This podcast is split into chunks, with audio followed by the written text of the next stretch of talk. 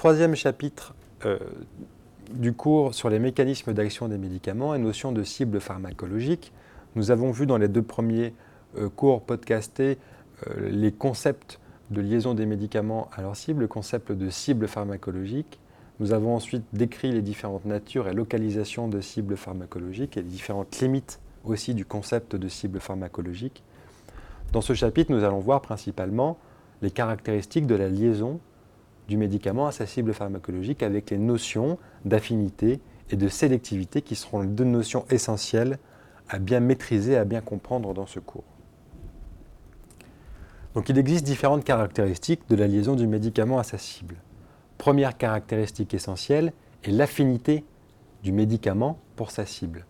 La liaison du médicament à la cible pharmacologique, à sa cible moléculaire, dépend à la fois de la structure du principe actif la structure aussi physico-chimique de sa cible et des interactions entre elles. La liaison médicament-cible pharmacologique est régie par des liaisons de faible énergie, type force de Van der Waals, liaison hydrogène ou liaison ionique. Donc la liaison du médicament à sa cible est régie par un équilibre qui est lui-même régi par la loi d'action de masse.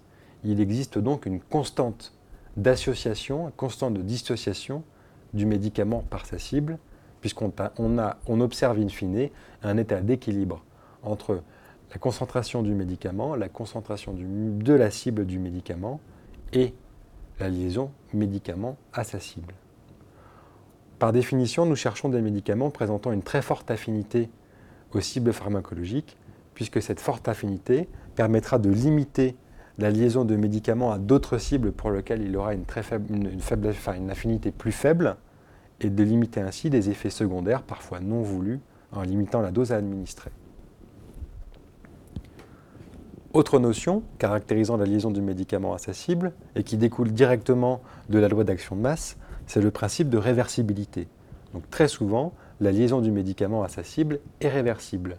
Il existe de rares cas où cette liaison est irréversible, notamment l'exemple de l'aspirine, qui est un anti-inflammatoire bien connu et qui est un inhibiteur de la cyclooxygénase de type 2.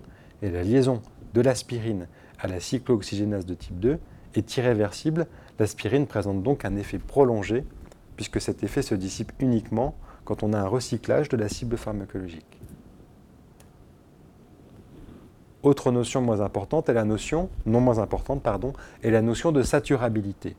En effet, selon la loi d'action de masse aussi, la liaison du médicament à sa cible, à l'état d'équilibre, peut être saturable et saturée.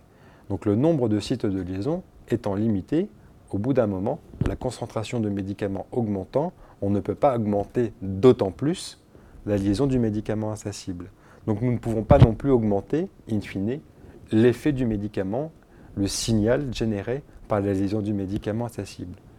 Cette notion de saturabilité introduit aussi la notion de compétition entre deux médicaments, entre plusieurs médicaments même, puisque deux médicaments ayant des affinités pour la même cible vont se retrouver en compétition euh, au niveau de, de la liaison de, de, ces médicaments à cette cible. Il existe aussi une notion de stéréosélectivité, puisque l'affinité et la liaison du médicament à sa cible, régie par la loi d'action de masse, peut être dépendant de la conformation de la molécule médicament, de la conformation du principe actif.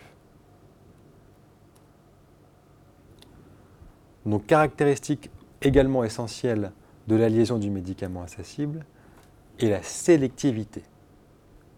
J'insiste bien sur ce concept de sélectivité qui découle directement du concept d'affinité du médicament. En effet, on parle de sélectivité puisqu'aucun médicament n'est totalement spécifique d'une cible pharmacologique. Il est important, très très important de comprendre qu'un médicament ne se lie pas qu'à une seule cible. Il se lie en général préférentiellement à la cible sur laquelle il est le plus affin, pour laquelle il a la plus grande affinité, mais il va se lier aussi à d'autres cibles pharmacologiques pour lesquelles il aura moins d'affinité. Il y a donc une notion de sélectivité d'un médicament pour une cible pharmacologique. On ne parle donc pas de spécificité, puisque quand on parle de spécificité, il y a une notion d'exclusivité dans la spécificité que les médicaments n'ont pas. Donc, vous comprendrez aussi que si un médicament donc sélectif d'une cible, il va présenter également une affinité pour d'autres cibles. Donc si on augmente la dose d'un médicament, il va se lier à faible dose préférentiellement sur la cible pour laquelle il aura la plus grande affinité, mais en augmentant cette dose, au fur et à mesure, vous allez créer une liaison du médicament à d'autres cibles pour lesquelles il aura une affinité moins forte. Donc cette liaison à d'autres cibles va amener des effets différents, des effets secondaires.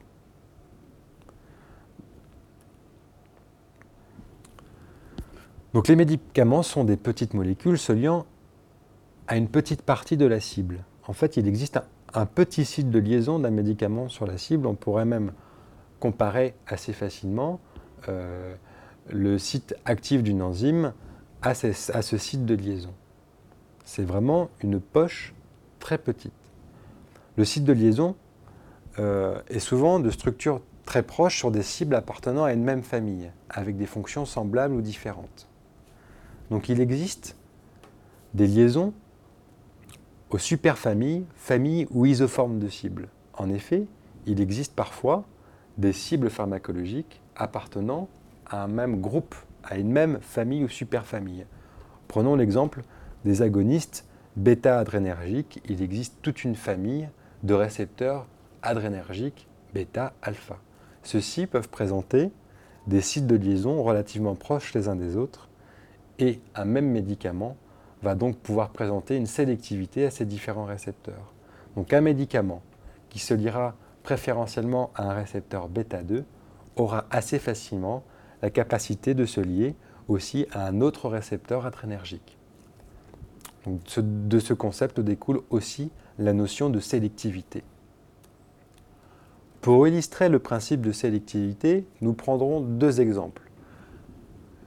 Actuellement affiché sur la diapositive, le premier exemple. Nous prenons l'exemple d'un médicament qui se lie à deux cibles différentes, présente donc deux affinités pour chacune de ces cibles, et cette affinité, dans l'exemple présenté ici, est équivalente.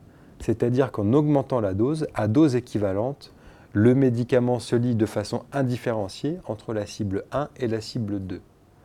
Donc si nous considérons que la cible 1 génère l'effet principal, donc l'effet voulu, et que la cible 2 génère des effets secondaires, donc parfois des effets indésirables et non voulus, dans ce cas présent, on va avoir autant d'effets 1 que d'effets 2, puisque le médicament a des affinités équivalentes entre la cible 1 et la cible 2.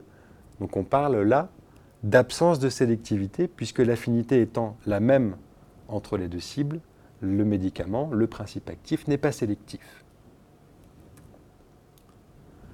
Donc nous recherchons, comme je l'ai dit précédemment, des médicaments présentant une grande affinité pour la cible principale, la cible portant l'effet pharmacologique.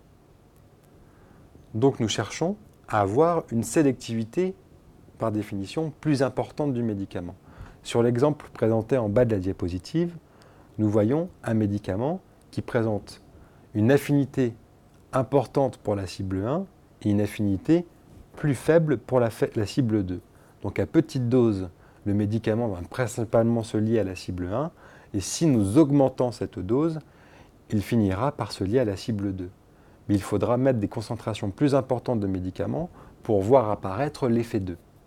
Donc là, nous avons un exemple où les affinités du médicament pour les différentes cibles sont différentes et nous avons là une notion de sélectivité du médicament pour la cible 1, une sélectivité potentielle.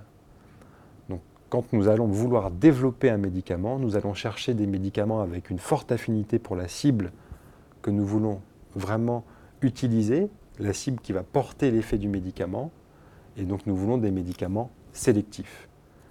Pour résumer, je veux que vous puissiez bien intégrer, au travers de cette dernière exemple de cette dernière diapositive, les deux notions principales citées à l'introduction de ce cours, que sont les notions d'affinité du médicament et les notions de sélectivité.